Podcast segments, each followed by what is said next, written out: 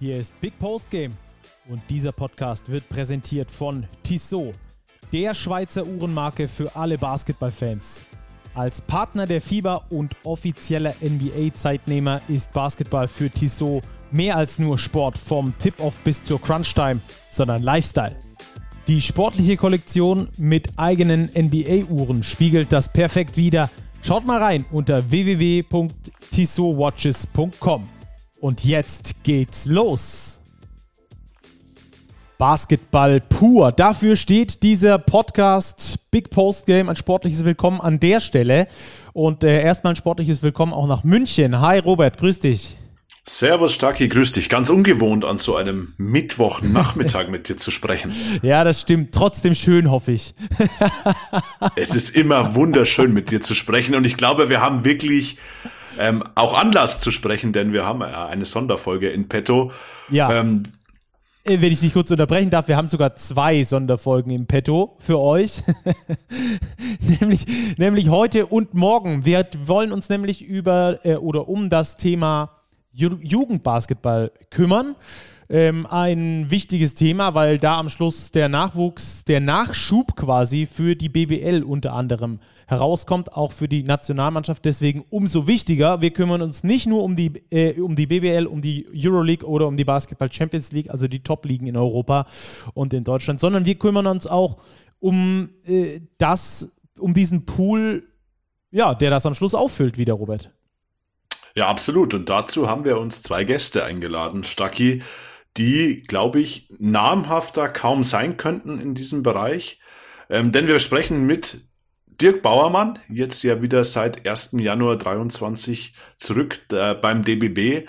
Und wir sprechen mit einem seiner ehemaligen Schützlinge, nämlich mit Steffen Hamann der im Nachwuchsbereich beim FC Bayern Basketball aktiv ist, was dann auch wieder die Brücke zu dem bildet, worauf wir euch in dieser Woche vorbereiten, nämlich auf das kommende Wochenende. Da findet eins der größten bzw. bedeutendsten Jugendturniere in äh, ganz Europa statt, das Adidas Next Generation Tournament, ANGT abgekürzt, das am kommenden Wochenende ähm, eine Gruppenphase ausspielen wird in München oder besser gesagt zwei Gruppenphasen. Insgesamt äh, werden dort acht Mannschaften antreten ähm, in zwei Gruppen. Der Gewinner davon fährt dann zum Top 4 der Euroleague und darf sich dann dort beweisen ähm, und auch noch gegen andere europäische Top-Teams spielen. Also dort eine absolute elitäre Auswahl an Mannschaften. Wir werden euch das mal in den Show Notes verlinken, wer da alles mit dabei ist ähm, von, äh, von den Teams in diesem Turnier in München sind es auf jeden Fall Alba Berlin, der FC Bayern Basketball und Ratio Farm Ulm aus Deutschland dazu. Panathinaikos Athen, Emporio Armani Milan, Real Madrid, Schalgiris Kaunas und ein Next Generation Team aus München, das aus verschiedenen äh, Spielern zusammengestellt ist, deren Mannschaften nicht mit dabei sein können. Also das sind mega krasse Teams. Darauf wollen wir dann schlussendlich raus. In der Folge morgen werden wir euch dann darauf im Speziellen nochmal vorbereiten.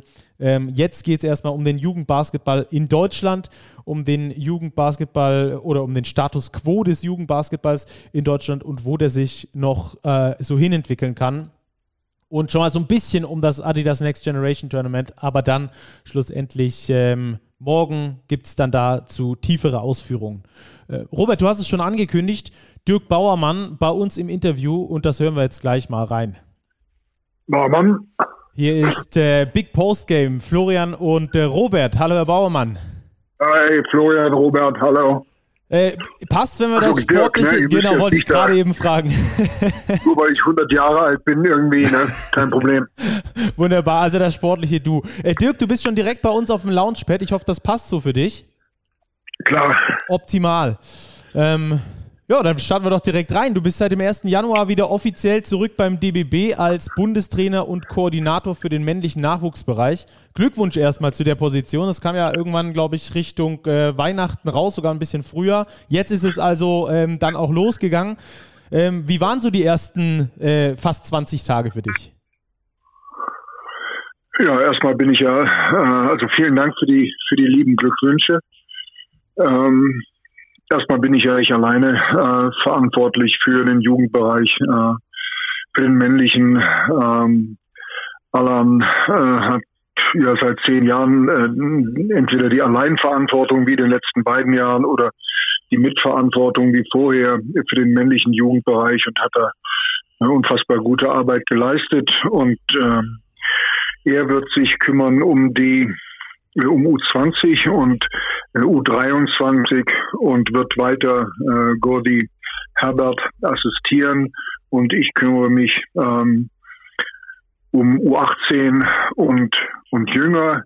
Ähm, wir unterstützen uns natürlich auch äh, vollkommen klar. Ähm, Im Team ist man immer äh, stärker, als wenn da jeder den Einzelkämpfer macht. Und äh, ja, insofern glaube ich, haben wir die Aufgaben und die Verantwortlichkeiten sinnvoll verteilt, helfen uns, wo es geht. Denn am Ende geht es uns allen ja um das Gleiche, nämlich äh, die Jugendarbeit in, in Deutschland weiter nach vorne zu bringen, äh, Spieler zu entwickeln, die äh, auf dem höchsten Niveau eine Rolle spielen können, aber vielleicht auch nur darum, Spieler zu entwickeln, die einfach die bestmögliche Version von sich selber werden. Und wenn das bedeutet, Regionalliga, Bezirksliga oder Pro A, Pro B zu spielen, dann ist das auch toll. Aber unsere Aufgabe ist, den Talenten auf diesem Weg zu helfen. Das wollen wir mit aller Kraft tun. Mhm. Ich glaube, du sprichst es an, Dirk. Es ist ja ein Riesenunterschied ähm, von der Herangehensweise im Vergleich zu deinen letzten Engagements. Du warst Nationaltrainer in vielen Nationen. Ähm, wo gibt es denn noch Unterschiede, die ganz markant sind zwischen der Arbeit mit wirklich erwachsenen Profis und unter 18-jährigen Jugendlichen?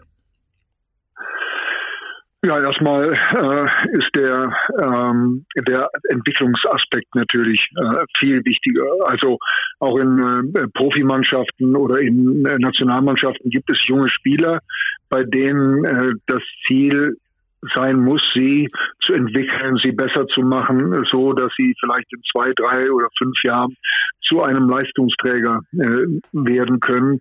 Äh, in Tunesien habe ich gleichzeitig auch versucht, den Trainern der U16 und U20 äh, zu helfen, war da auch mit den Jungs auf dem Feld. Also die Arbeit mit auch relativ jungen Spielern, die ist mir, ist mir nicht fremd. Ähm, aber es geht vor allem, um deine Frage zu beantworten, natürlich um, um Entwicklung. Es geht natürlich immer auch um Platzierungen bei Europameisterschaften, keine Frage.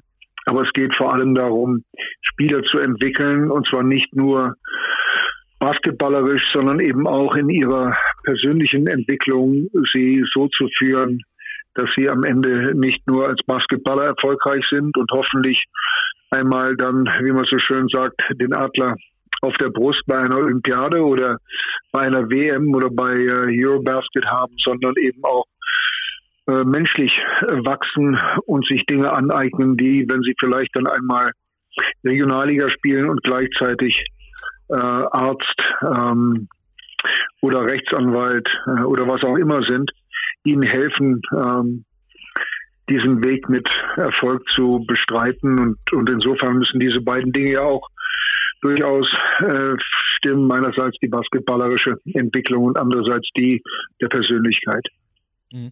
Wenn du jetzt mal so auf den deutschen Basketball schaust, du hast ja jetzt mehrere Jahre auch von außen drauf schauen können, jetzt kriegst du wieder diesen, diesen äh, Insiderblick, den du auch schon äh, als, als Herrennationaltrainer über lange Jahre hattest. Wo steht denn Deutschland aktuell im Bereich der Nachwuchsarbeit, so im Vergleich, im europäischen Vergleich beispielsweise? Äh, naja, also ich meine, ich habe jetzt wirklich auch gerade erst äh, so, würde sagen, gute drei Wochen lang intensiv hinschauen können und äh, bin jetzt in Ulm und schaue mir das Training an, rede mit den Trainern, war in München, habe mir das Training äh, angeschaut, war in äh, Paderborn, habe mir da äh, NBBL und JBBL Spiele angeschaut. Ähm, also insofern ist das ein, ein wirklich vorläufiger und erster Eindruck. Ähm, ich würde sagen, dass wir äh, ganz viel Talent haben. Äh, ich habe jetzt äh, insbesondere mit der U16 in Heidelberg, äh, die, das habe ich sehen können, äh, den Nominierungslehrgang und war dann auch mit den U15 Jungs äh, in Bad Blankenburg beim Leistungscamp selber auf dem Feld und habe da ein paar Einheiten mit ihnen gemacht. Und da finde ich, äh, ist die Entwicklung schon ganz hervorragend, nicht? Also wir haben ganz viele Elemente oder Ebenen, einen, einen großen Anteil. Äh, nicht nur der Verband natürlich, sondern äh, ganz stark auch die BBL, äh, die Zusammenarbeit von Verband und, DB, äh, und äh, BBL, JBBL, NBBL und dann die ganzen vielen äh, ehrenamtlichen Trainer und, und Helfer, die auch äh, Jugendbasketball so äh, auf der Amateurebene möglich machen. Ähm, das muss man unfassbar wertschätzen. Da wird zu viel Arbeit geleistet, ohne dass da auch nur ein Pfennig an, an Geld für man bekommt. Ähm, also da sind ganz viele beteiligt, aber was ich sehe, ist schon auch äh, ein hohes Niveau und, äh, und viele Talente. Und es ist jetzt unsere Aufgabe, zusammen mit den Vereinstrainern und den Landesverbandstrainern, ich mich schon an wie, wie so ein richtiger Verbandspolitiker, ähm, aber sie, sie jedenfalls so zu entwickeln, ne, dass sie äh, richtig gut werden und äh, dass sie vielleicht äh, nochmal vielleicht sogar irgendwann einmal entweder für einen DBL-Verein oder für die äh, deutsche Nationalmannschaft spielen können. Was hast hm. du dir konkret da vorgenommen, für neue Impulse zu setzen? Hast du dir davor äh, irgendwie, keine Ahnung, im Dezember dich hingesetzt und dir eine Liste geschrieben, das und das und das möchte ich gerne äh, einbringen, das ist mir persönlich wichtig? Also ähm, der, der, der, Ansatz war jetzt zunächst mal, sich möglichst viel anzuschauen und sich einen Eindruck zu gewinnen über ja, den Augentest, also Trainingseinheiten zu sehen ähm, und mit den Trainern äh, zu reden, äh, um, um dann zu einer sauberen Analyse zu kommen. Äh, der nächste Schritt wäre dann sozusagen einen Plan zu entwickeln, äh, und der muss natürlich auch langfristig angelegt sein. Also wenn man mit Jugendlichen arbeitet, dann gehört da auch ganz viel Geduld dazu. Da gibt's äh, Ups und Downs und äh, das ist ein Prozess, äh, dem sich dann alle anvertrauen müssen. Ähm, also insofern äh, marschiere ich jetzt irgendwie nicht mit der äh, Machete durch die Landschaft, äh, sondern ganz im Gegenteil versuche zuzuhören, äh, zu lernen, ähm, dass ich natürlich auch schon eine, eine Idee davon habe, wie die, äh, die Jugendnationalmannschaften, für die ich jetzt insbesondere verantwortlich bin, aber Alan und ich sind da also sehr stark in, in äh, nicht in allem, aber in ganz vielem einer Meinung. Das ist auch klar. Ähm, ich glaube, es, wir müssen es schaffen, so etwas wie eine äh, Identität, viel benutztes Wort, aber dennoch ist das sehr, sehr wichtig aus meiner festen Überzeugung, eine Identität aller äh, DBB-Mannschaften äh, zu entwickeln und insbesondere eine Identität aller DBB-Jugendmannschaften zu entwickeln, äh, sodass auch wenn man äh, vielleicht jetzt das Deutschland vorne auf der Brust nicht sieht, man weiß, aha, das kann nur eine deutsche Basketballnationalmannschaft sein, so wie die spielen. Das wäre das Ziel. Und äh, wie das im Konkreten aussieht, darüber muss man sich dann noch austauschen und Gedanken machen. Aber dass ich da auch Vorstellungen habe, ist klar. Mhm. Wie siehst du da vielleicht auch Unterschiede zu Nationen wie Frankreich, Spanien, Serbien? Ich glaube, dort ist klar der Stellenwert des Basketball vielleicht noch höher als in Deutschland. Da ist diese Identität auch da. Kann Deutschland von diesen Ländern auch was lernen? Ja, ich glaube, dass man, äh, dass man ganz viel lernen kann von anderen Nationen. Ich habe jetzt auch die, die, die, die feste Absicht im März oder in April äh, nach äh, vielleicht zehn Tage oder so in Spanien zu verbringen. Wir haben ja auch einen Spieler, Declan Duru, der bei Real Madrid spielt. Äh, da kann ich ihn besuchen und mir äh, zwei, drei Trainingseinheiten anschauen. Ähm, ich will sicher auch in Saragossa vorbeigehen. Da ist Martin Schiller als Trainer. Äh, da hat man also einen leichten Zugang und ein, ein guter, ein Freund, ein guter Bekannter von mir ist der Sportdirektor in Sevilla. Ähm, und, und da werde ich dann sicher auch hingehen und mir Trainingseinheiten anschauen um einfach zu sehen, was machen diese Nationen mit ihren jungen Spielern. Äh, und äh, ich glaube, da muss man sehr genau hinschauen, was sie schon bei den Zwölfjährigen machen und nicht erst oder nicht nur, was sie bei den 16 oder 18 Jahre alten Spielern machen. Ähm, also das ist der Plan. Das gleiche werde ich machen in Griechenland äh, und, und, und sehen, ähm, ob die Griechen noch die Dinge tun, die sie äh, vor 10 oder 15 Jahren äh, getan haben oder ob sich da auch äh, der Trainingsprozess die Inhalte, die Herangehensweise verändert hat. Also da muss man sicher äh, sehr genau hinschauen, was machen die erfolgreichen Nationen, was machen die Franzosen. Vergleichen ist immer schwierig, weil äh, die Kontexte sind andere. Äh, aber sicher können wir, äh, können wir von diesen äh, Nationen lernen. Denke aber auch, dass sie durchaus das eine oder andere von uns lernen können. Vor allem, wenn sie dann gegen uns gespielt und verloren haben.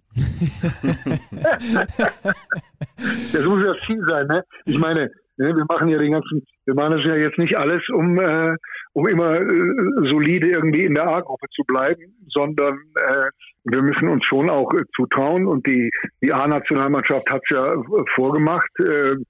Wir müssen schon zutrauen, da auch äh, mal auf dem auf, auf dem Treppchen äh, zu stehen und äh, will er jetzt nicht zu große Hoffnungen äh, schüren, aber was ich so sehe, ist, wenn man es richtig an, anfasst und auch äh, so ein bisschen Glück hat bei so einem Turnier, äh, dann, äh, dann glaube ich, ist da schon, schon auch eine Entwicklung nach oben möglich. Also ich bin da optimistisch und äh, zuversichtlich. Ja, ich habe so ein bisschen äh, familiäre Verhältnisse nach Spanien, habe da äh, minimal tiefere Einblicke in den äh, Jugendbasketball oder vor allem in die Sportförderung insgesamt in Spanien. Und das ist natürlich schon ein ganz anderes ja. Level. Da braucht man sich dann auch nicht so richtig wundern, wenn in Deutschland so viel Sportunterricht ausfällt. Da geht es schon los. Ähm, und in Spanien dafür dann aber ganztägig auch Sportangebote gefördert werden, auch schon in der Schule früh. Dass dann da viele Sportler rauskommen, ähm, ist natürlich auch, ähm, ähm, auch für, den, für, für den Basketball auch schwer zu steuern. Aber da muss man dann natürlich vielleicht auch irgendwie ähm, ja, anders, anders rangehen. Ähm, wenn wir den Jugendbasketball, ja? Sorry. Nee, nee, alles gut. Ich, ich wollte dir äh, nur nur zustimmen, äh, wenn, wenn ich jetzt sehe, zum Beispiel in Frankreich nicht, wie viel äh, Regionaltrainer es dort gibt, über 100 oder so. Ich glaube, wir haben mal gerade vielleicht 15 oder so äh, hauptamtliche Landesverbandstrainer. Äh, dann, dann gibt es da natürlich eine, eine Dichte und eine Qualität bei den Trainern, ähm, die, die, die uns deutlich voraus ist. Aber gut, ich meine, ähm, nicht die, man, man, man redet so schön von einer No-Excuse-Culture und äh, ich glaube, das muss gelten. Klar, vielleicht hat der eine oder andere bessere Bedingungen, aber es gibt auch viele, die schlechtere Bedingungen haben und trotzdem gute Platzierungen ähm, haben und tolle Talente entwickeln. Also äh, wir müssen einfach die Dinge, die uns zur Verfügung stehen, die müssen wir optimieren, so gut es geht und äh, Vollgas geben in allen Bereichen. Alle müssen anpacken und dann, glaube ich, geht es auch weiter nach oben. Ähm, und und äh, schlecht ist es ja überhaupt nicht, aber es kann sicher auch noch besser werden. Ja, ähm, ich fand in den letzten Jahren gab es schon eine große Entwicklung durch die Einführung der JBL, mhm. NBBL, dass da mehr ja. Competition für äh, gute Spieler waren. Ähm, jetzt, haben wir, jetzt haben wir das Problem in Deutschland, in Anführungsstrichen das Problem, dass es eine U16-Bundesliga und eine U19-Bundesliga gibt. Äh, das gibt es so, soweit ich weiß, im europäischen Vergleich äh, seltener. Da ist die U18 eher ähm, das Maß aller Dinge, beziehungsweise U18 und U20. Ähm, ist das vielleicht auch eine ja. Idee, die man sich bei anderen abguckt oder, oder anschaut zumindest, ob das nicht vielleicht eine bessere Fördermöglichkeit ist als das, was wir aktuell haben? Ja, also da gebe ich dir recht. Äh, die Tatsache, äh, dass äh, sich die NBBL über drei Jahre erstreckt, bedeutet, dass der jüngste Jahrgang natürlich nur ganz bedingt, wenn überhaupt, zu Spielminuten kommt. Mhm. Und das hat sicher auch eine, erstens eine demotivierende Wirkung und zweitens brauchst du Spielminuten, um dich, äh, um dich zu entwickeln. Äh, also insofern ist die Tatsache, dass du als NBBL-Spieler drei Jahre lang auf dieser Ebene spielst, äh, ein, ein Problem. Das ist aber eigentlich von allen erkannt. Und die Frage ist jetzt nur, wie, wie löst man dieses Problem so, dass am Ende alle von einer neuen Struktur profitieren. Äh, darum geht es. Da wird es jetzt äh, Ende Februar ein Symposium geben ähm, und äh, da werden diese Dinge diskutiert werden. Was mir ganz wichtig ist und an dem Herz, am Herzen liegt, auch weil ich, weil ich ja für diesen Bereich Verantwortung übernommen habe, ganz bewusst auch für diesen Bereich und nicht irgendwie für U20 oder U23, weil ich glaube, dass, äh, dass ich mit meiner äh, Erfahrung gerade äh, und, und auch dem, dem, dem Wissen äh, von dem, was man braucht, um ganz oben anzukommen, äh, gerade bei den Jungen nochmal äh, viel, äh, viel bewegen kann. Also für mich ist ganz wichtig, dass egal welche Lösung man findet, sie nicht zu Kosten der Jüngsten geht. Äh, und damit meine ich dann insbesondere U15 und U14. Da müssen wir es schaffen, eine Struktur zu finden, über die sich gerade die äh, Jungs am besten entwickeln. Ähm, denn das ist ja ganz klar. Ich meine, äh, das beste motorische Lernalter ist so bis 12, 13 und danach kann man auch noch so einiges, äh, einiges bewirken, äh, sowohl was Einstellungsrepertoires angeht, als auch was so motorisches Lernen, also Techniken des Spiels angeht. Wenn die Jungs einmal 18, 19 sind, dann ist das alles viel, viel mühsamer und deshalb müssen wir unbedingt, es unbedingt schaffen, dass wir eine Struktur finden, bei der gerade diese, diese quasi jüngste äh, Generation, also die der 15- bis 12-Jährigen, äh, eine gute Förderung erhalten, ähm, gute Trainer haben und in einer Wettbewerbsstruktur sind, die sie optimal fördert. Mhm. Dirk, du hast ja angesprochen, Spielminuten und oben ankommen. Ich glaube, das ist ein ganz spannender Punkt, wenn wir aktuell mal in die BBL blicken. Wir haben eine extreme Breite an wirklich guten deutschen BBL-Spielern aber die meisten sind da so Mitte 20 bis Anfang 30. Ähm, ist dieser Sprung vom NBBL-Bereich zur BBL zu groß oder ist da im deutschen Basketball auch ein Problem, dass man sagt, okay, da kommt vielleicht ein Studium dazu, dass man dann parallel macht und es lässt sich nicht mehr so handeln? Wie ist die Sache? Nee, ich glaube, dass, ja, ja, also erstens äh, hat die BBL äh, ja ein hohes Niveau. Und äh, für einen jungen äh, Spieler ist es immer schwer, egal in welcher Liga, sich bei den Profis durchzusetzen, weil er einfach die Erfahrung äh, fehlt, die Wettbewerbshärte, all die Dinge, die man braucht, äh, außer Talent, äh, um auf dem höchsten Niveau dann auch wirklich eine gute Rolle zu spielen. Die Frage, und das ist ein altes Problem, ist, wie schließt man diese Lücke? Nicht also zwischen U19, Ende NBBL und dann eigentlich einem Alter, in dem man dann auch als, als Athlet auf dem höchsten Niveau eine Rolle spielen kann. Und dazu ist man in aller Regel in der Lage, wenn man 23 oder so ist, äh, mit Ausnahme natürlich von den von den Hochtalentierten, bei denen geht das immer auch früher, aber das ist ja, das ist ja nicht das Gros der Spieler, sondern das sind Einzelfälle, die auch dann schon mit 20 eine sehr, sehr gute Rolle in der BBL spielen können. Und dann sind sie mit 22, das haben wir oft genug erlebt, eben entweder äh, im Ausland bei äh, Europa-Liga-Clubs äh, oder sie spielen in der NBA. Und da muss man sich sicher Gedanken darüber machen, wie schließen wir diese Lücke, äh, also Idee äh, U23-Nationalmannschaft. Da ähm, muss man sicher noch, noch investieren und sich auch zusammen mit der BBL Gedanken machen darüber, ob man eine Wettbewerbsform schafft, über die gerade diese Jungs, die so in den frühen Zwanziger äh, sich befinden, äh, den Wettbewerb bekommen, den sie brauchen. Ähm, und ich denke, Pro B, Pro A sind da gute Ebenen. Was man sonst noch tun kann, da gibt es viele kluge Köpfe, mit denen man sich über das Thema unterhalten ja, ich hatte mal einen Kumpel, der in Frankreich ähm, seine Basketballausbildung genossen hat, bei Po Ortes. Und da war es äh, so, dass die ähm, U21 oder U22-Mannschaften mit den Profimannschaften ja. immer mitgefahren sind, um dann quasi gegen die, Profi, gegen die andere U22 vom anderen Profiteam davor gespielt ja. haben. Also ganz normale Ligaspiele und die U22 ist einfach mitgefahren, hat davor gegen die andere U22 gespielt. So hat man quasi Spielzeit an die jungen Spieler weitergegeben. Das war das französische Konzept. Ich bin mir nicht sicher, ob es das immer noch gibt. Ich bin da ein bisschen raus aus der französischen Jugendförderung, aber das gab es auf jeden Fall mal. Doch, doch. Ja, das gibt es noch. Ähm, jetzt ähm, in der tunesischen Nationalmannschaft hatten wir zwei ähm, junge äh, Spieler, die äh, sowohl den französischen als auch den tunesischen Pass äh, hatten. Beide haben in Frankreich gespielt und beide haben in dieser Liga gespielt. Äh, und äh, und äh, ja, das ist ein, ein, ich glaube, ein ganz hervorragendes Konzept. Ähm, man muss sicher überlegen, ob es hier umsetzbar ist, weil es natürlich auch sehr, also relativ teuer ist, ja klar. Mhm. Ähm, weil die fahren halt auch mit einem äh, Bus weite Strecken und fliegen und so. Also äh, das ist äh, ja eigentlich ein besseres Farmteam. Ähm, und äh, aber aber die Wirkung ist enorm, überhaupt keine Frage und wäre eigentlich die ideale Lösung, um diese, diese Gap, diese Lücke, von der, von der wir gerade gesprochen haben, zu schließen. Hm. Dirk, du kennst es ja auch als Vereinstrainer.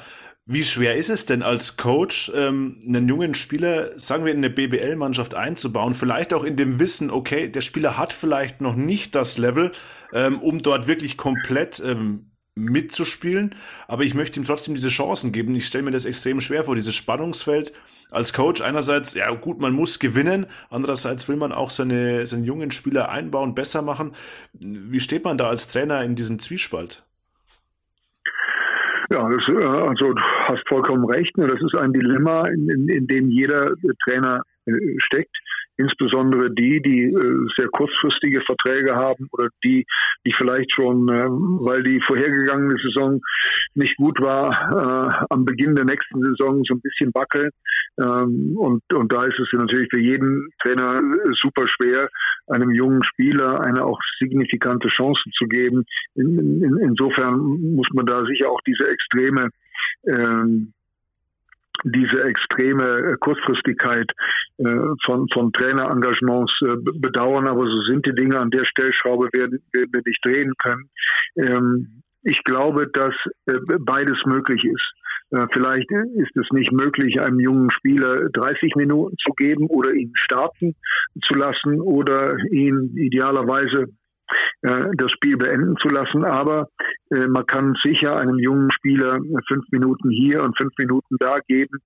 Äh, und, und damit meine ich nicht so über vier, fünf Spiele, sondern in jedem Spiel mit einer klar definierten Rolle, weil das ist wichtig für junge Spieler. Das ist ein, ein etwas, an, an, an das sie sich orientieren können an eine sozusagen klar definierte und für sie erfüllbare Aufgabe.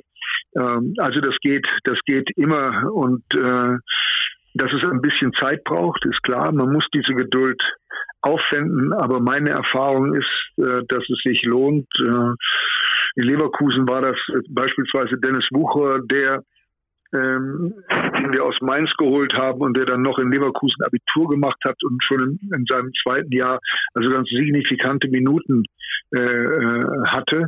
Und äh, in Bamberg war es äh, Steffen Hammann und so weiter und so fort. Ich könnte da viele Beispiele nennen. Aber äh, die Jungs müssen natürlich auch abliefern. Und ich glaube, was für jeden Spieler, für jeden jungen Spieler gilt, ist erstens, Sie müssen sich defensiv behaupten können. Ähm, wenn Sie äh, sozusagen zum Spielball des Angriffes werden, weil Sie niemanden vor sich halten können, äh, weil Sie äh, Ihren Mann nie eins gegen eins stoppen können, weil Sie Rotationen verschlafen, weil Sie nicht intensiv genug spielen, dann machen es die jungen Spieler dem Trainer schwer. Also insofern, das Erste, was Sie immer tun müssen, ist 100 Prozent Engagement anbieten und, und defensiv ihren Mann stehen und da nicht immer das schwächste Glied der Kette sein. Das ist Nummer eins. Und im Angriff müssen sie einfach ihre Rolle verstehen und, und nicht den Ball wegschmeißen. Ähm, und wenn sie ihre Rolle verstehen und, und, und defensiv wirklich auch einen Einfluss haben auf Spielverläufe ähm, und, und offensiv der Rolle, die Rolle, die der Trainer für sie definiert hat, ausfüllen und keine Dummheiten machen und, ich habe es gerade ein bisschen flapsig formuliert, den Ball ständig wegschmeißen oder grauslige Würfe nehmen, weil sie denken, ich habe eh nur fünf Minuten, da muss ich wenigstens noch viermal draufhacken, äh, dann, äh, dann machen sie es natürlich dem Trainer super schwer. Also vorne ganz solide spielen, vorne eine Rolle ausfüllen, so wie, so wie sie vom Trainer definiert wurde und äh, dann einfach defensiv ganz viel Energie und Intensität geben und auch da die Dinge tun, die konzeptionell und individuell von ihnen erwartet werden. Und wenn sie das tun, dann machen sie es den Trainern auch leicht äh, oder leichter, sie, sie einzusetzen. Also es ist nicht immer nur der Trainer, auf den man schauen muss, sondern muss auch auf die Spieler schauen und sagen, wenn ihr das abliefert und uns folgende Elemente gibt im Spiel, dann können wir euch auch vertrauen, weil Trainer wollen immer Spieler einsetzen, denen sie vertrauen und Ähm, und dieses Vertrauen muss sich auch ein junger Spieler erwerben. Und wenn sie das tun, dann gibt es wirklich viele, viele äh, Trainer, die diesen Jungs dann auch vertrauen und Minuten geben. Ich glaube, wir können die letzten Minuten dieses Podcastes ähm, einfach als Leitfaden nehmen und jedem jungen Spieler mal vorspielen, dass er nämlich genau weiß, worauf er sich am Schluss einlassen muss. Das war mega interessant, die Ausführung. Ähm, wenn wir noch eine Stufe zurückgehen, also äh, kurz bevor man sich quasi für den Bundesliga-Kader empfiehlt, ähm, da sind ja auch große Turniere, gerade im Jugendbereich, ähm, auf jeden Fall eine wichtige Sache. Unter anderem mhm. Europameisterschaften, ähm, die im Sommer gespielt werden, aber auch Turniere wie jetzt das am Wochenende stattfindende Adidas Next Generation Tournament von der Euroleague ausgeführt. Ähm, wie wichtig sind denn solche Turniere aus deiner Sicht, gerade für die Entwicklung von jungen Spielern, dass sie sich eben auch für höhere Aufgaben empfehlen können? Ja, ich, das war jetzt eine rhetorische Frage. Ne? Also wenn ich jetzt sagen würde, ich, wenn ich jetzt sagen würde, die sind unwichtig und braucht man gar nicht hin, dann würdet ihr mir jetzt äh, den Strom ab. Äh, äh, nee, also äh, ganz im Ernst, klar, äh, also äh, super wichtig. Ne? Ich habe auch immer, immer gedacht, dass äh, diese, egal jetzt ob eine Herren-Europameisterschaft oder was immer es war, der Entwicklung der Nationalmannschaft extrem gut getan hat. Und ich weiß ja aus den USA, äh, dass da immer wieder Spieler auch für die amerikanische Nationalmannschaft abgesagt äh, haben, weil sie glaubten, im Sommer an ihrem Spiel äh, arbeiten zu müssen oder an ihrer Athletik, was auch eine, eine Berechtigung hat, keine Frage. Aber äh, Greg Popovic, der ja äh, also jemand ist, der, der wirklich weiß, worum es geht, hat immer ganz klar äh, gemacht, dass die Erfahrung, die man auf diesem internationalen Niveau äh, sammelt, so unendlich viel wichtiger ist als noch so viele äh, Stunden alleine mit einem Trainer in der Halle. Und äh, insofern sind die, die Erfahrungen, die die Jungs da machen können, auch zu sehen, wo sie stehen, die sind unfassbar, unfassbar wichtig und ganz wichtige auch Entwicklungsimpulse. Und äh, ja, die Bayern äh, organisieren das Turnier jetzt. Äh, das ist, glaube ich, auch, äh, auch mit hohen Kosten für den Verein verbunden und dass sie das machen, ist hervorragend. Da dürfen ja zwei weitere deutsche Vereine mitspielen, Alba und Ulm. Und ich bin ganz gespannt darauf, wie sie sich schlagen. Äh, fahre morgen da auch hin und schaue mir am Donnerstagnachmittag erstmal die Trainingseinheiten der Mannschaften an. Und äh, ja, einfach toll, dass es das gibt, dass es viele andere Turniere gibt über Ostern, zu denen Mannschaften äh, fahren in Ungarn, in, äh, in Spanien und so weiter. Und die, die Europameisterschaften äh, sind für die, für die Jungs und für die Mädchen natürlich auch ganz, ganz wichtige Entwicklungsebenen. Hm. Warte, jetzt seid ihr zufrieden mit dieser Antwort jetzt? Ja, war das so ungefähr, was ihr, was ihr hören wolltet? Genau, ja? so haben wir es geskriptet. Sehr schön. Lass uns mal bei den deutschen Teams bleiben, die wir da am Wochenende sehen werden in München. Das sind ja die Bayern und Alba als die, nennen wir sie Leuchttürme im deutschen Basketball. Wir haben aber auch Ratio vom Ulm am Start, die sich ja mhm. seit einigen Jahren so einen eigenen Weg gesucht haben, eben Talente zu fördern, aber eben auch europäische Talente eben von außen dazu zu holen. Ähm, wie siehst du den Ulmer Weg und besteht da vielleicht auch die Gefahr, dass deutsche einheimische Talente verdrängt werden oder ist das so eine fruchtbare Situation für beide Seiten? Ja, also zunächst mal ähm, bin ich ja jetzt hier in Ulm und habe mir den Campus gestern angeschaut. Äh, Chris Ensbinger, mein ehemaliger Spieler aus Bamberg, hat mir alles gezeigt, habe mir die Trainingseinheiten angeschaut. Also ähm, ich habe da jetzt, um ehrlich zu sein, nur nur deutsche Jungs gesehen, den einen oder anderen, aber ich, das ist dann auch meine ich vollkommen in Ordnung. Also ähm, solange das im Rahmen bleibt und es am Ende immer darum geht, äh, deutsche Talente zu entwickeln, idealerweise noch aus der eigenen Stadt oder der eigenen Region, dann ist doch alles gut und da hat dann auch ein, ein äh, Verein wie, wie Ulm sicher das Recht, den einen oder anderen äh, Spieler aus dem Ausland zu holen und ihn bei sich im Programm zu entwickeln. Ähm, solange eben das andere dabei nicht auf der Strecke bleibt. Und was ich hier sehe, ist, äh, ist ganz, ganz hervorragend. Also äh, die Möglichkeiten, die die Trainer hier haben, die Möglichkeiten, die die, die, die Jungs haben, äh, zu arbeiten und besser zu werden, äh, sind äh, sensationell. Und äh, insofern würde ich sagen, hat da auch Ulm durchaus äh, Leuchtturmfunktion. Ähm, da gibt es vier, äh, zwei JBBL und zwei NBBL-Mannschaften in der gleichen Stadt äh, und zwar alle unter einem Dach, äh, konzeptionell und räumlich und insofern äh, das ist eine tolle, tolle Sache. Und wenn man sich jetzt anschaut, wie viele Jungs äh, der Ulmer in den äh, Seid ihr noch da? Ja, ja, wir sind noch da. Ah, okay. Äh, seid ihr eingeschlafen Überhaupt? oder seid ihr noch wach? Wir hören dir gespannt zu. Ja, ja, ja. Und, äh, und, und wenn ich dann, äh, ich quatsch so viel, macht das schon, aber äh, wenn man dann sieht, ähm, nicht wie viele Jungs auch aus dem Ulmer Programm äh, in den äh, Nationalmannschaften spielen. Also äh, U16, das sind jetzt drei oder vier, äh, U18, ich glaube zwei oder drei, die jetzt nominiert sind. Also das ist doch, finde ich, sehr, sehr ordentlich. Absolut. Ähm, wie viel hilft dir denn so ein Adidas Next Generation Tournament und die Youth Basketball Champions League, die jetzt äh, gerade ins Leben gerufen wurde, äh, zu scouten und auch deine Arbeit nochmal ein Stück weit zu verbessern? Ähm, ja, sehr. Also ähm, ihr habt es ja am Anfang des Gesprächs gesagt, ne? äh, Arbeit mit äh, jungen Athleten ist nochmal anders als mit, äh, mit den äh, Profis.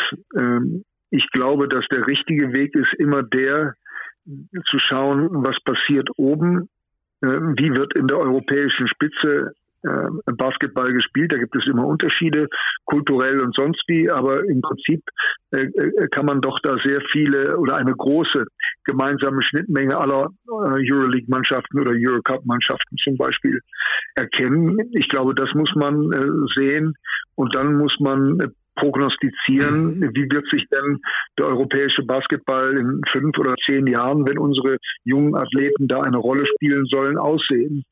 Und, äh, und das ist mal der erste Schritt. Und dann muss man eben deduzieren und sagen, so, wie bricht man das runter so, dass unsere jungen Athleten irgendwann in dieser Art zu spielen eine wirklich gute Rolle äh, spielen können. Denn wir wollen sie ja nicht für die NBA ausbilden, sondern wir wollen sie für die europäische Spitze oder für die, äh, für die BBL meinethalben und natürlich insbesondere auch die Nationalmannschaft ausbilden. Äh, also ich glaube, das muss der Ansatz sein und nicht umgekehrt. Äh, und da kann man sicher immer auch viel lernen davon, wie machen das die anderen, wie brechen die Griechen das runter und wie brechen die, die, die Spanier das runter und was machen sie mit den 12 und den 13 und den 16-Jährigen, damit, ähm, damit die Jungs rauskommen, die jetzt äh, in, in, in Berlin mit einer ja auch äh, geschwächten Mannschaft Europameister geworden ja. sind. Das muss man sich anschauen. Hm. Du sprichst ja diese Europameisterschaft an. Ähm, ist das so ein Zeichen, dass sich der Basketball in Deutschland auch in die richtige Richtung entwickelt? Mein Eindruck ist immer, früher hatten wir sehr viele Rollenspieler. Jetzt haben wir Typen wie einen Franz Wagner, der eben auch ganz selbstbewusst ähm, eben Führungsspieler ist, Leistungsträger ist, vorangeht.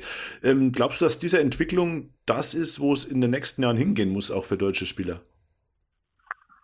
Ja, ich glaube auf jeden Fall, dass wir Spieler entwickeln müssen, die ein großes Selbstvertrauen haben. Äh, wir müssen ihnen die Freiheiten geben, die sie brauchen, äh, um sich zu, äh, zu entwickeln. Wir müssen sicherstellen, dass es Spaß macht und dass sie nicht unter dem Druck, irgendeine Platzierung erreichen zu müssen, ähm, brechen. Also insofern glaube ich, ist Franz da ein tolles, äh, ein tolles Beispiel, äh, aber, aber ja nicht nur er. Ähm, also insofern muss das das Ziel sein. Ne? Deshalb habe ich am Anfang ja auch davon gesprochen, äh, dass sicher das eine sein muss, wie Holger Geschwindner, der Mentor und, und, und, und Trainer von Dirk immer so schön gesagt hat, einen Werkzeugkasten. Den muss man entwickeln und den muss man vermitteln. Ähm, das ist das eine. Man muss die man muss die Athletik entwickeln, überhaupt keine Frage. Äh, Spielverständnis und Entscheidungsverhalten sind jetzt auch in äh, den, den Spielkonzeptionen im, im DBB und sonst wo äh, von, von großer Bedeutung. Aber die Persönlichkeitsentwicklung spielt natürlich auch eine wichtige Rolle. Also Vertrauen, großes Vertrauen in die eigene Fähigkeit, auf einem hohen Niveau Leistung abzuliefern. Äh, zu haben. Das ist, äh, das ist wichtig, äh, Resilienz zu entwickeln und weiter mutig zu spielen, wenn mal zwei oder drei schlechte Aktionen passieren. Ähm, wenn man einmal ausgewechselt wird, das nicht persönlich zu nehmen und dazu sitzen und das Handtuch über den Kopf zu nehmen, sondern auch ein bisschen sich selbstkritisch dahinzusetzen und zu sagen, okay, ja, den Mist kann ich nicht nochmal machen und nicht wieder aufs Feld komme, dann brenne ich und stelle sicher, dass ich den gleichen Fehler nicht ein zweites Mal mache. Das sind alles Dinge, die die richtig Guten äh, können und äh, zu führen nicht. Also man führt ja als Spieler genau wie als Trainer vor allem mit dem eigenen Beispiel und man führt mit dem Herzen. Und und wenn man Jungs hat, die ihr Herz auf das Feld schmeißen und rackern und tun und vor allem dann, wenn es die Besten sind, so wie Franz zum Beispiel, dann, dann hat das einfach, dann ist das Führung. Das mhm. ist besser als äh, viel zu erzählen in der Umkleide. Und, und das sind alles Dinge, die man ihnen eben auch beibringen äh, muss, denn woher sollen sie es sonst lernen, wenn nicht von ihren Trainern? Ja, das stimmt. Ich finde äh, Franz Wagner da sogar vielleicht das in Anführungsstrichen falsche Beispiel. Ich fände sogar Maodolo das bessere Beispiel bei dem Ganzen, weil der eben ähm, auch dafür ausgebildet wurde, jetzt ein absoluter Topspieler in der BBL ist, sogar auch in der Nationalmannschaft die Führungsrolle übernimmt, obwohl er in Anführungsstrichen nur in Deutschland spielt und nicht bei ähm, Mailand, bei Ceska Moskau oder irgendwo in der NBA. Und äh, gleichzeitig ist er, glaube ich, auch einer, bei dem man ähm, diese Spielkunst lange verkannt hat, weil er vielleicht zu kreativ war. Ist das äh, was, was man aus der vergangenen oder aus den vergangenen 10, 15 Jahren vielleicht lernen kann, dass man den Spielern auch wieder dieses Streetball, dieses, dieses Zocken, dieses Instinktbasketball wieder mehr zurückgibt und weniger vorschreibt, so Hallenbasketballmäßig? Ähm, ich glaube, da geht es immer um ein sinnvolles Gleichgewicht. Mhm. Äh, es geht darum, dass ein Spieler wie Maodo, der ein großes Talent hat, ähm, der unglaublich gut mit dem Ball ist, dass äh, sich sozusagen diese, diese Wildheit, die es dann auch manchmal schwer gemacht hat, dass man die ein bisschen äh, kultiviert. Mhm. Und äh, ich glaube, er ist jetzt an einem Punkt in seiner Karriere, wo er die Stärken, das Instinktive, das Kreative noch immer nutzt, aber genau weiß, wann und wann nicht und in welcher Form. Und, äh, und das, glaube ich, ist der, ist der Schlüssel. Ähm, was ihr aber auch sagen wolltet, war, dass, glaube ich, insbesondere äh, Trainer von jungen Spielern sie nicht zu stark in ein Korsett genau stecken sollen und sie zu, zu Robotern entwickeln, weil die Möglichkeiten, die sie haben, äh, zu entscheiden, äh, auch instinktiv zu sein, weil die extrem limitiert sind. Und insofern würde ich sagen, kommt es immer darauf an, äh, sozusagen dieses ähm, goldene Mittelmaß zu finden. Also ihnen einerseits zu erlauben, selber zu sein, auch instinktiv zu handeln, in ihrem Entscheidungsverhalten frei zu sein. Andererseits ähm, darf es aber auch nicht dazu führen, äh, dass das Spiel äh, so random ist. So jeder macht, was er will. Und, äh, und es gibt keine Regeln und keine Prinzipien und keine Automatismen und keine Struktur. Und es ähnelt eben, äh, so es ha hat etwas Anarchisches. Mhm. Da kann man sagen, das ist aber auch toll. Äh, ja, aber wenn man bei einer Europameisterschaft eine gute Rolle spielen will, da kann man eben so nicht spielen, weil die anderen das nicht tun.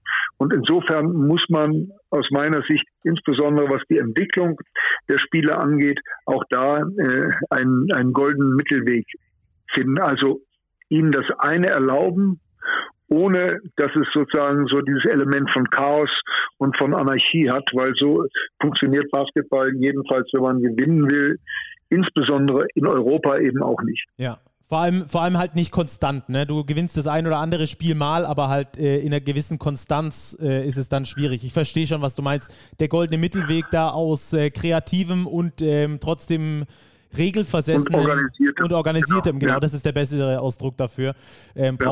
braucht es dann auf jeden Fall schon.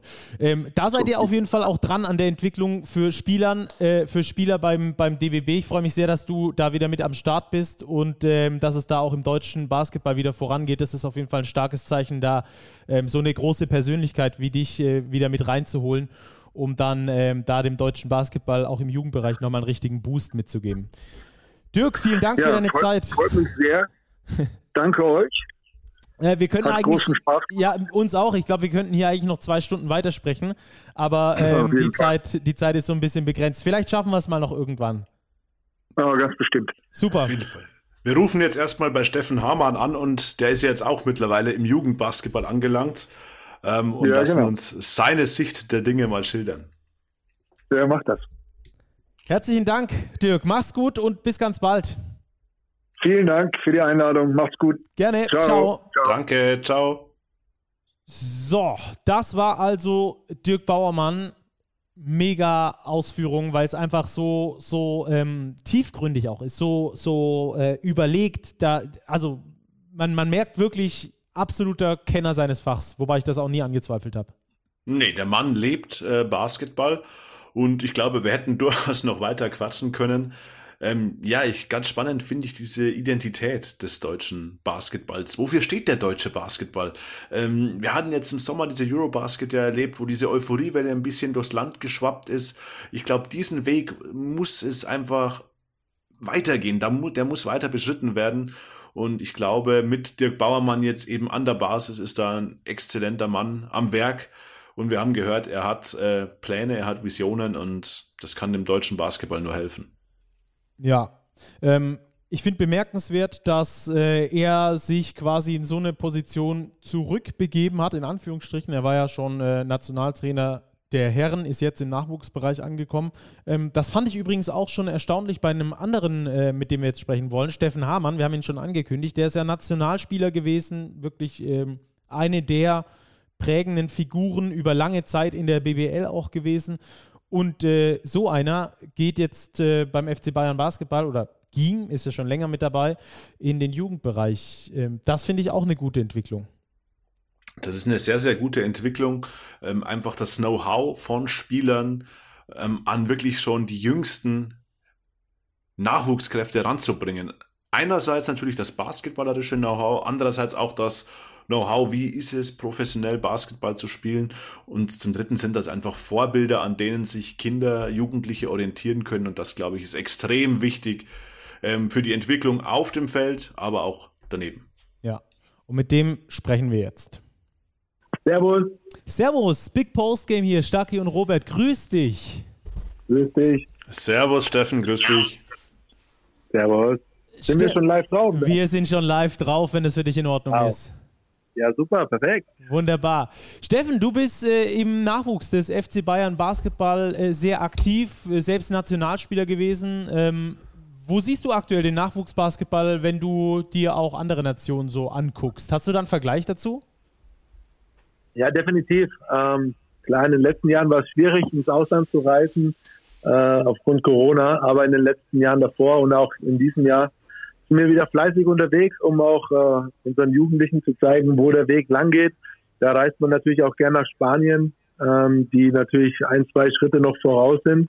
Aber genau da an solchen Teams wollen wir uns orientieren, an solche Kulturen quasi, äh, um den Jungs auch zu zeigen, äh, ja, wo es hingehen kann. Ähm, aber da sind wir auf einem guten Weg. Also wir, wir, wir kommen der, der Spitze immer näher, aber äh, uns fehlt da schon noch ein bisschen was, äh, äh, was die, was die äh, ja, Einstellung zu dem ganzen Sportdasein äh, äh, quasi, was man da mitbringen muss, da fehlt uns schon noch ein bisschen was. Mhm. Du sagst, das ist ganz spannend. Wir haben eben lange mit Dirk Bauermann, deinem ehemaligen Coach, äh, telefoniert. Und der hat gleich was gesagt, was in eine ähnliche Richtung geht. Er sagt, der deutsche Basketball braucht eine Identität. Siehst du die aktuell oder ist man da noch in der Findungsphase? Ja, ich finde auch, dass äh, äh, sehr viel Stückwerk gemacht wird. Ähm, ich glaube, mit Dirk Baumann äh, ist da jetzt jemand beim DBB, der, glaube ich, äh, sehr viel Erfahrung mitbringt. Äh, er war ja auch in vielen Ländern unterwegs, hat immer ein Auge auch auf die Jugendarbeit gehabt. Ich glaube, äh, äh, das ist wichtig, dass da jemand von ganz oben quasi äh, den Weg vorgibt. Und die Vereine müssen natürlich mitziehen. Äh, was ich als Problem sehe in Deutschland ist immer dieser Konkurrenzkampf untereinander äh, der Coaches dass, äh, dass jeder irgendwie so das Basketball für sich selbst erfunden hat, ähm, anstatt da äh, Hand in Hand irgendwie in eine Richtung zu gehen, eine Kultur aufzubauen, ähm, die äh, den deutschen Basketball erkennen lässt. Ähm, und äh, ich glaube, da müssen wir noch ein bisschen was machen, aber in den letzten Jahren, die ich jetzt hier so im Jugendbereich dabei bin, äh, was am Anfang auch ein heftiger Schritt für mich war, so mich da zurechtzufinden und das alles einzuordnen. Ich glaube, in den letzten Jahren hat sich da schon sehr viel getan. Also äh, nicht nur unser Beispiel, auch die Akademie in Ulm zum Beispiel, da jetzt, äh, was da entstanden ist mit dem Campus und äh, ähm, das ist auch eine Riesenplattform für junge Spieler, da, dorthin zu wechseln. Äh, was man natürlich auch sieht an den Verpflichtungen, die Ulm da ab und zu tätigt. Äh, das, das hat einen großen Namen jetzt auch in, in Basketball Europa. Und ich glaube, wir sind auf einem guten Weg, aber wie, wie Dirk und äh, wie, wie meine Meinung auch ist, ich glaube, wir müssen da eine einheitliche Sprache sprechen, um, um zu verstehen, für was deutscher Basketball steht. Wofür steht denn deutscher Basketball, wenn ich da direkt nachfragen darf? Aus deiner Sicht jetzt, du warst lange Nationalspieler, hast doch jetzt bestimmt die Eurobasket so mitverfolgt. Wofür steht denn der deutsche Basketball aktuell?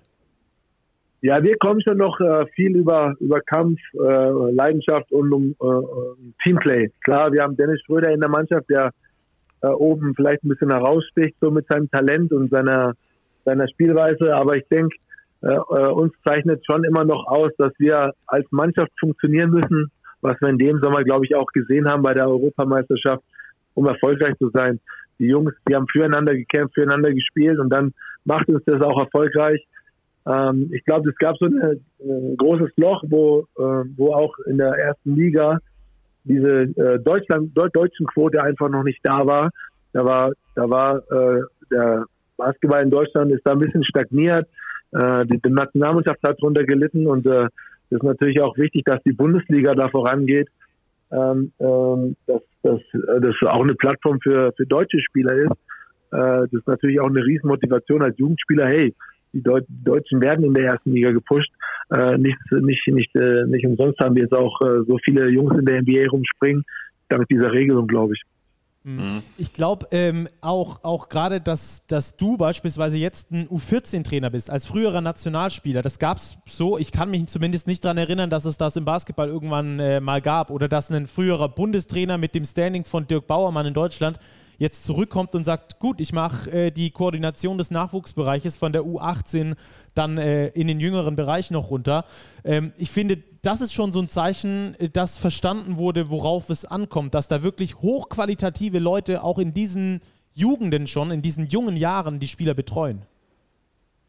Ja, absolut. Ähm, ich kann mich jetzt daran erinnern, als ich ein junger Spieler war mit 15, 16 und es kam einmal so kein Nürnberger damals noch in Bamberg gespielt, vielleicht für den einen oder anderen noch ein Begriff. Der kam dann einfach mal bei uns ins Training vorbei und hat da so eine halbe Stunde zugeguckt und es war für mich damals als Jugendspieler das Größte und äh, hat mich so motiviert, dass da so ein Bundesligaspieler, so eine Legende, quasi in einem Jugendtraining bei mir im Training oder bei uns im Training zugeguckt hat. Ähm, das war, das alleine war schon besonders für mich und ich hoffe natürlich, dass, äh, dass äh, viele der Jugendlichen, die hier bei uns Spielen das auch als große Motivation sehen, dass der Verein, also es liegt ja nicht nur an mir, dass ich das mache, sondern der Verein muss ja natürlich auch offen sein, äh, äh, ja, mir die Chance zu geben, quasi mit jungen Spielern zu arbeiten. Ähm, das ist ja auch nicht selbstverständlich, das kostet alles ein bisschen Geld. Der Verein muss äh, einen hauptamtlichen Trainer anstellen. Ähm, aber ich versuche das natürlich äh, äh, Gebühren zurückzugeben und den Jungs so viel mit auf den Weg zu geben, was ich eigentlich nur kann, äh, aus meiner Erfahrung zu erzählen und äh, natürlich auch das Gelernte den Jungs auch wieder weitergeben kann. Hm. Wenn wir zurückblicken, du hast angesprochen, als du Jugendspieler warst mit 15, 16, es hat ja gar nicht lange gedauert, dann warst du schon eben unter Dirk Bauermann im Bundesligakader. Wie blickst du auf diese Zeit zurück? Wie besonders ist es jetzt auch im Nachhinein, in diesen jungen Jahren schon diese Möglichkeit bekommen zu haben? Ja, das war, das war einmalig bei uns da in, in, Bamberg. Das war ja, ja die Situation mit Breiten Güstbach, diese Doppellizenz äh, mit, äh, mit Wolfgang Heider, der da ein, ein Riesenantreiber war, äh, von äh, Jugendliche zu pushen, ähm, hatten wir die Möglichkeit quasi in der zweiten Bundesliga zu spielen mit einer sehr jungen Mannschaft und äh, trotzdem zwei, drei Erfahrene, die uns dann wiederum auf dem Spielfeld äh, geholfen haben, äh, da zu überleben. Ähm, das war ein richtig gutes Konzept. Ähm, da bin ich heute noch dankbar für, dass Wolfgang äh, äh, quasi das ganze da äh, Programm in, in Bamberg, Breiten-Duisburg aufgebaut hatte. Äh, ich äh, natürlich einer der war, der, der es nach oben geschafft hat. Ähm, da durfte ich dann immer äh, damals noch Armin Andres äh, Trainer gewesen bei der ersten Mannschaft ab und zu im Training dabei sein, dann wurde es häufiger, dann durfte ich mal mit auf die Bank. Äh, man muss natürlich als junger Spieler auch immer geduldig bleiben, immer hart dran arbeiten und sich natürlich auch beweisen in, in der zweiten Mannschaft, in dem Fall halt Breiden Güßbach, äh, zu zeigen, was man kann und dass man das auch will, sich da durchzubeißen. Und dann äh, nehmen das, nahm das alles so seinen Lauf, dann wurde die, wurden die Spielanteile in der ersten Liga größer als in der zweiten Liga. Und dann kam der große Durchbruch eigentlich mit Dirk Bauermann, der, der sehr viel auf mich gesetzt hat. Äh, quasi ein Derek Taylor, äh, der, der, der eine gestandene Größe war und auch mein Vorbild damals, äh, den hat er auf die, auf die Bank quasi gesetzt und mich starten lassen.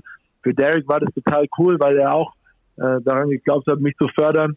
Ähm, und dann hat es auch so funktioniert. Und ähm, es steht und fällt dann doch immer schon auch mit äh, dem Coach, der da an der Seitenlinie steht, oder mit dem Konzept des Vereins. Insofern bin ich ein Riesenfreund von äh, Jugendlichen auch die Chance zu geben, die natürlich auch, wie ich schon gesagt habe, beweisen müssen, äh, dass sie das auch wollen.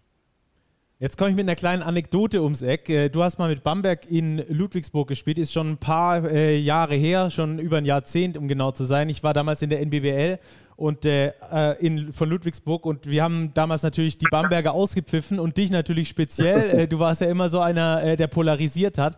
Und wir haben nach dem Spiel so jenseits einen auf den Senkel bekommen von unserem Coach damals, ähm, weil der den wahren Wert schon dahinter erkannt hat, wie schwierig es in der Zeit war, für deutsche Talente sich überhaupt äh, in die Position zu entwickeln, in der du warst. Also wir haben da richtig einen Einlauf bekommen, weil wir extrem, weil wir da halt dich ausgepfiffen haben und er den Wert dahinter schon erkannt hat. Also das fand ich jetzt in der Nachbetracht, finde ich das brutal, äh, welchen Weitblick er da schon hatte.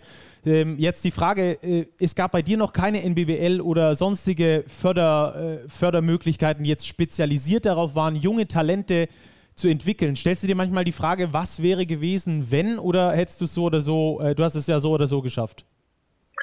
Ja, also klar, wenn man jetzt äh, mittlerweile ähm, so Jugendnationalmannschaften sieht, also ich gucke mir ja da auch immer die ganzen Lehrgänge an, fahre da hin und, und gucke, was so los ist, dann äh, sind es schon Welten. Also mhm. die Qualität, Qualität von einem U16 heutzutage und der U16-Mannschaft von, von, meinem, von meinem Jahrgang ist, ist eine riesen Welt. Und es ist ja auch ganz wichtig, dass diese, dass diese ja, Förderung gepusht wird und äh, auch erkannt wird, dass das Ganze auch äh, ähm, was bringt ähm, klar hätte ich mir gewünscht, äh, äh, im Nachhinein vielleicht äh, diese Strukturen zu haben. Die waren nicht da.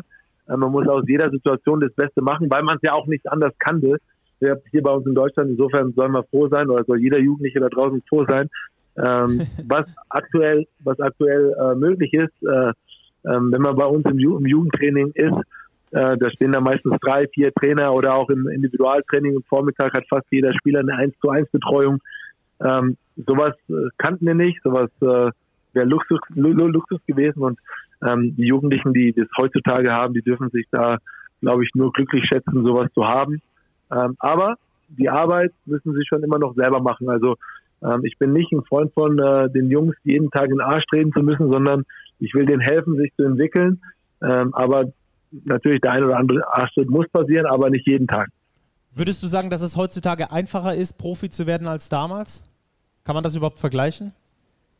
Ähm, es ist nie einfach, äh, glaube ich, Profi zu werden, egal in welcher, in welchem Jahrzehnt du, du irgendwas erreichen willst. Ähm, was es, glaube ich, einfacher macht, ist jetzt so ein bisschen äh, äh, bekannt zu werden. Ja, also klar, äh, durchs Internet, Social Media, was auch immer, kennt ja mittlerweile jeder Agent oder jeder äh, Sportdirektor kennt da mittlerweile jeden Spieler.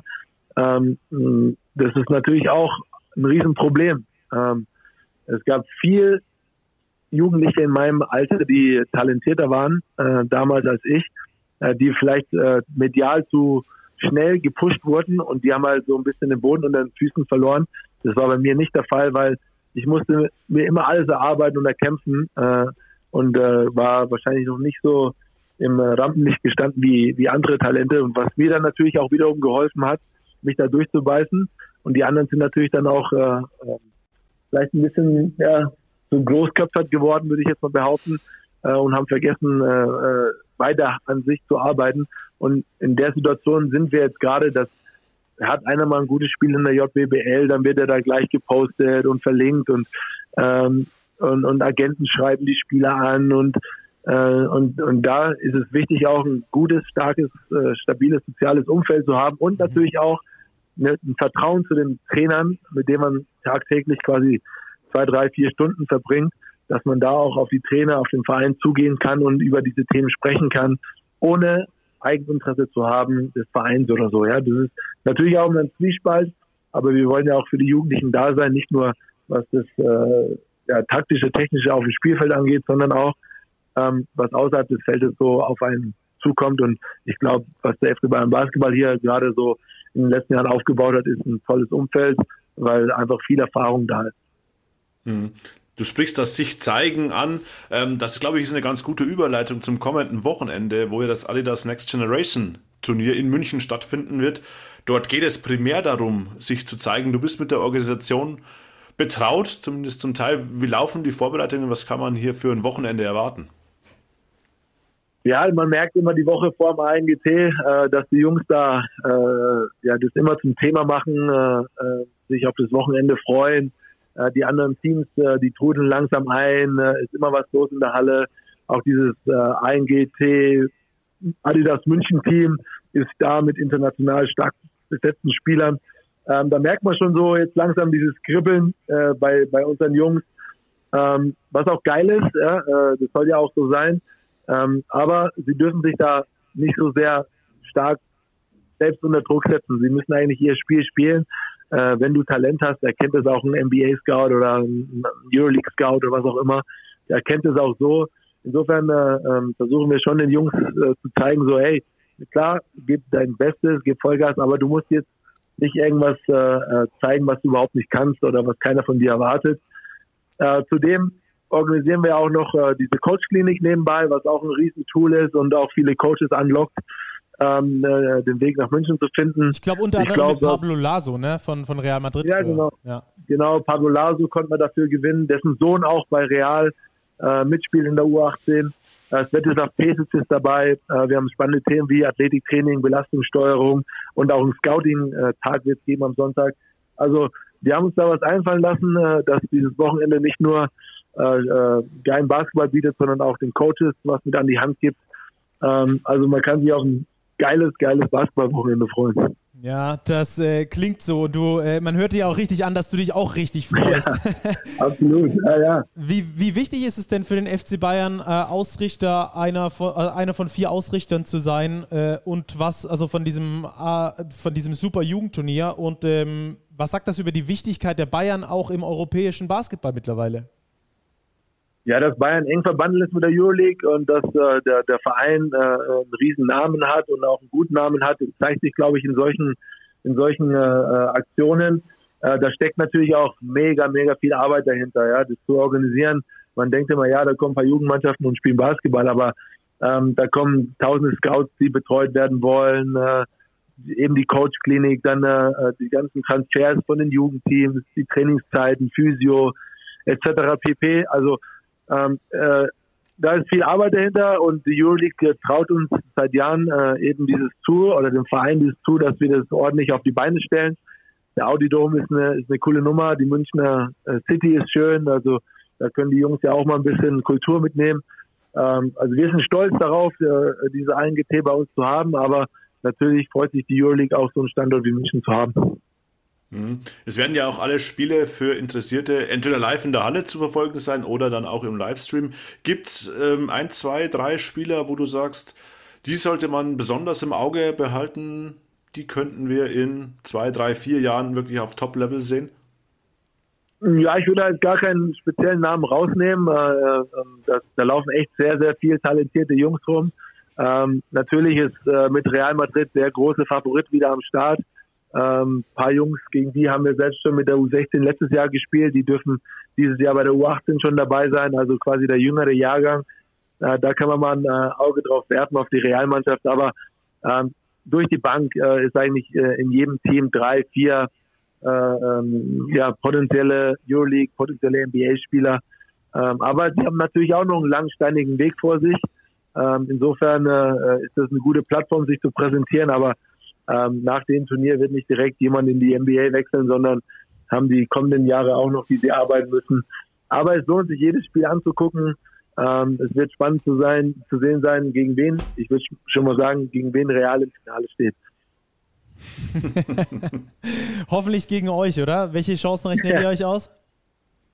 Ja, wir haben ja in diesem, diesem Jahr äh, eine spezielle Konstellation, dass wir mit äh, IBAM äh, Schwabing äh, einen Partnerverein haben, äh, der mit uns das ANGT quasi oder die ANGT-Mannschaft stellt. Es werden vier aus äh, IBAM spielen, äh, ein Gastspieler aus, aus Jena und der Rest kommt von uns. Ähm, wir haben leider unsere zwei Top-Talente mit äh, Ivan Katschenkov und Martin Kalu nicht dabei, die verletzungsbedingt ausfallen, leider, äh, was den Jungs natürlich sehr wehtut und äh, äh, uns natürlich auch sehr schadet. Ähm, es wäre eine Überraschung, wenn wir, äh, wenn wir ins Finale kommen. Ähm, aber vielleicht mit den Fans im Rücken und äh, der Heimhalle, äh, vielleicht äh, schaffen wir den Sprung, äh, das Spiel um Platz 3 zu spielen, was wir bei der letzten Austragung in München geschafft haben. Aber da gehört natürlich auch viel Glück und viel, viel Emotion dazu, um das zu schaffen. Ja. Dafür drücken wir euch auf jeden Fall die Daumen, dass ihr da den äh, deutschen Danke. Nachwuchsbasketball gut vertretet. Vielen Dank für deine Zeit auf jeden Fall. Wir freuen uns sehr auf das Turnier. Und ähm, ja, dann hören wir uns ganz bald wieder. Ja, danke euch. Viel, viel, viel Spaß. Danke. Danke dir, Steffen. Ciao. Ciao. Ciao, mach's gut. Ciao. Ja, Robert, äh, Steffen Hamann, früher Nationalspieler gewesen. Die Anekdote ist mir gerade wirklich äh, wiedergekommen, äh, die ich da erzählt habe. Das war schon Wahnsinn damals, ähm, was wir da für einen Einlauf bekommen haben. Lecco mio, aber zu Recht natürlich, ähm, jetzt in der Nachbetracht. Ähm, das ist einfach ein ganz harter Fighter gewesen und äh, das würde man, glaube ich, dem einen oder anderen Top-Talent dann auch wünschen, dieses Durchsetzungsvermögen, ähm, weil dann kann es nämlich auch weit gehen. Absolut. Äh, Steffen Hamann, glaube ich, ist ein Paradebeispiel dafür, wie weit man es mit harter Arbeit, mit Einsatz, mit Willen bringen kann. Er hat selbst gesagt, er war vielleicht nicht der talentierteste, aber er hat es eben geschafft, ähm, seinen Weg zu finden und das ist aller Ehren wert. Ja, und wie wir es gerade auch schon mal mit äh, Steffen Hamann hatten, ich finde das sehr bemerkenswert, dass jetzt auch immer mehr äh, Kompetenz auch in diesen jungen Bereichen schon Anwendung findet. Also wirklich hochkompetente Leute da reingeschickt werden. Und das ist nicht nur bei, bei Bayern so, sondern ich kann mich auch daran erinnern, Tonu Gavel beispielsweise, der, bevor er da ähm, in der BBL äh, zum Coach wurde bei Ratio Farm Ulm, ja lange die NBBL gemacht hat und auch ähm, die Pro B oder auch ähm, Ensminger, Chris Ensminger, wie Dirk Bauermann vorhin gesagt hat, der auch bei Ulm beispielsweise im Nachwuchsbereich engagiert ist. Also das sind wirklich Bundesliga-Legenden, wenn wir so wollen, die sich um den Basketballnachwuchs in Deutschland kümmern. Und das ist, glaube ich, ein gutes Zeichen, dass wir auf jeden Fall aus dieser Serie oder aus dieser Sendung hier mitnehmen können. Ja, absolut. Ähm, ich glaube, man sieht es im Fußball oft, ähm, der, der Volkssport schlechthin, dort ist es ganz häufig so, dass ehemalige Spieler entweder Trainer werden oder auch ins Management gehen, ihr Know-how da einbringen. Und ich glaube, dass das auch ein Punkt ist, äh, der dem Basketball sehr gut tun würde und auch gut tut, wie wir jetzt sehen. Ähm, von daher glaube ich, sind wir da schon auf dem richtigen Weg. Ja, Miro Klose beispielsweise, der längere Zeit erst die U17, dann die U19 beim FC Bayern trainiert hat jetzt mittlerweile in Österreich ist als äh, Head Coach im Profibereich. Aber auch da gibt es das, absolut, da bin ich, bin ich bei dir. Gut, Robert, dann haben wir jetzt nur noch zwei Sachen. Zum einen auf die, den Hinweis, mit uns zu diskutieren. Sagt uns eure Meinung, lasst gerne eine Bewertung da bei dem Podcatcher eurer Wahl und ähm, schreibt uns an podcast.big-basketball.de oder auch gerne in den sozialen Medien. Wir kriegen zurzeit sehr viele Nachrichten, was mich wirklich freut, weil dann regt das Ganze zur Diskussion an. Wir brauchen mehr Diskussion im Basketball und das können wir damit vielleicht auch erzeugen. Sagt uns gerne, was ihr denkt über den aktuellen Stand des äh, deutschen Nachwuchsbasketballs. Und Robert, wir haben noch eine Ankündigung, nämlich das hier war nicht die einzige Folge, die wir unter der Woche bringen, sondern morgen gibt es nochmal ein ganz großes Spezial. Morgen gibt es ein ganz großes Spezial. Morgen blicken wir im Detail auf das Adidas Next Generation Tournament. Wir haben einen Coach, der an der Seite Verrat ihn doch gleich, das ist das Teaser ja, doch. wir sprechen mit Peter Di Kopponen und wir sprechen mit Dave Hein, einem ausgewiesenen Experten im Jugendbasketball. Die beiden werden uns erklären, wie das läuft, wen wir im Auge behalten müssen. Und ich glaube, das wird eine ganz spannende Folge. Genau, ihr kriegt alles mit über, den, über das Format, über Talente und so weiter und so fort. Schaltet da also wieder ein. Das äh, gibt es dann am Donnerstag und am Freitag geht dann das Adidas Next Generation Tournament los. Ein hochdotiertes, ich glaube sogar das beste ähm, Jugendbasketballturnier, was man außer Europameisterschaften so finden kann. Bis dahin, macht's gut. Wir hören uns ja dann in ja, weniger als 24 Stunden schon wieder. Ähm, bis dann, macht's gut. Genau, kurzer Hinweis noch an alle. Lasst uns eure Meinung da auch zu Dirk Bauermann. Würde uns freuen. Ciao, ciao.